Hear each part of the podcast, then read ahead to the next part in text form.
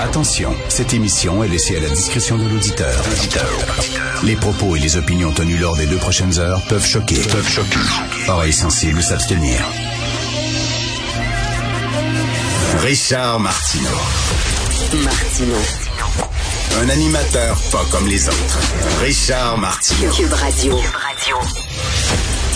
Bonjour, euh, bon jeudi. Merci d'écouter Cube Radio. Ce qu'on apprend sur ce qui s'est passé au CHSLD de Aaron au début de la pandémie, au plus fort de la pandémie, c'est épouvantable.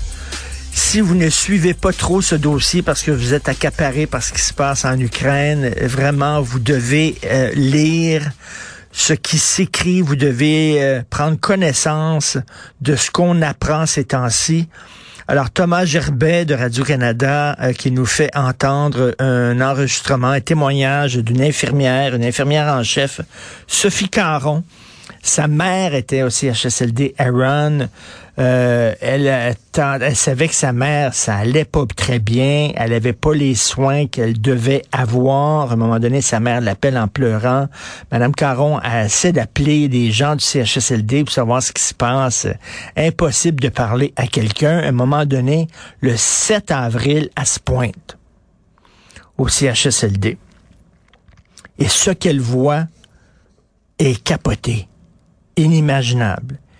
Et tout ce qu'elle dit, c'est, elle a donné une entrevue, un témoignage d'une heure à la police lors de l'enquête. Là, eux autres, ils ramassaient des témoignages puis donnaient ça à la coroner. Elle disait, elle disait, c'est pas possible que ça se passe au Québec aujourd'hui. Actuellement, c'est, c'est pas possible.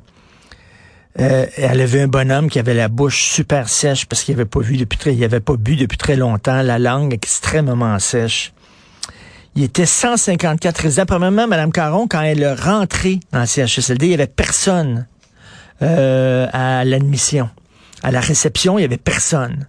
Parce que tout le monde était complètement débordé. Il était cinq personnes pour 154 résidents. Complètement débordé. Et là, elle, elle rentre là, puis elle voit, que, je dirais pas le mot charnier, parce que bon, ce qui se passe en Ukraine, c'est vraiment un charnier. Les mots sont importants, mais tabarnouche, ça s'approche de ça. C'est vraiment absolument dégueulasse. Et là, euh, de voir que le CIUS avait dit euh, au ministère de la Santé, on a le contrôle, tout va bien, c'est correct. Euh, de voir que le ministère de la Santé s'est fié à la bonne parole du CIUS, puis ils n'ont pas vérifié en disant non, non, c'est parole d'évangile. Le CIUS nous dit que c'est correct, c'est parfait. Ils vont s'en occuper, nous autres, on s'occupe d'autres choses, puis tout ça. Puis semble que tu vérifies. c'est délirant. Tout le monde se passe la balle et tout ça. J'espère J'espère qu'il n'y aura pas seulement des congédiements, mais j'espère qu'il va y avoir des accusations. À un moment donné, c'est très grave ce qui s'est passé.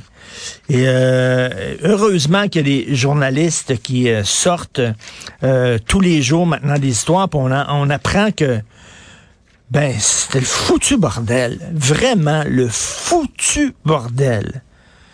Et euh, récemment, je riais euh, du gouvernement fédéral hein, qui nous dit comment faire les choses. Puis je dis ah oui, ils sont tellement bien placés au fédéral, ils ont tellement, sont tellement bien placés pour nous faire la leçon quand on voit leur système de paix Phoenix quand on voit le bordel au ministère de l'immigration avec les milliers de dossiers qui s'accumulent, quand on voit le ministère des Autochtones qui n'a pas fait grand-chose pour la Première Nation, quand on voit tout ce qui se passe, ils sont mal placés pour nous faire la leçon, mais je peux vous dire qu'on n'est pas mieux placés nous autres non plus. Là.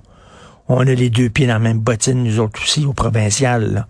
On n'a pas de leçon à donner à personne, nous non plus. Puis on n'a pas à déchirer notre chemise lorsque le fédéral fait mal les choses. Parce que je m'excuse, c'est une juridiction provinciale la santé, puis c'était le foutu Christie de bordel. Et là, faut aller vraiment au fond de cette affaire-là. Alors, le gouvernement euh, Trudeau a donné le feu vert, j'ai très hâte d'entendre Thomas Mulcair là-dessus, donné le feu vert au fameux projet euh, de Baie du Nord. Donc, on va pomper jusqu'à un milliard de barils de pétrole au large de Terre-Neuve. C'est un projet très controversé. Le ministre Stephen Guilbeault, ministre de l'Environnement, nous assure que c'est du pétrole propre. Et pendant ce temps-là, l'ONU, hein, le machin, comme disait euh, De Gaulle, l'ONU a nommé Justin Trudeau ambassadeur du développement durable. Monsieur Trudeau va se promener un peu partout à travers le monde, comme Greta Thunberg, j'imagine, et faire la leçon aux autres pays en disant, nous autres au Canada, on est un modèle de développement durable. La même journée, Christy, on me donne le feu vert à un projet de pompage de pétrole. C'est tellement et ça montre à quel point l'ONU est vraiment c'est absolument n'importe quoi. Je reviens à M. Zelensky qui disait à l'ONU, voulez-vous même dire comment ça se fait que la Russie siège au Conseil de sécurité et appose son veto dès que vous voulez critiquer euh, la Russie? Euh, à un moment donné, sacrez-les dehors ou alors sabordez-vous parce que à quoi vous servez? Et là, euh, l'ONU qui nomme l'Arabie saoudite à la tête d'un comité des droits de la personne et là, Justin Trudeau, comme ambassadeur mondial du développement durable, c'est vraiment à se pisser dessus.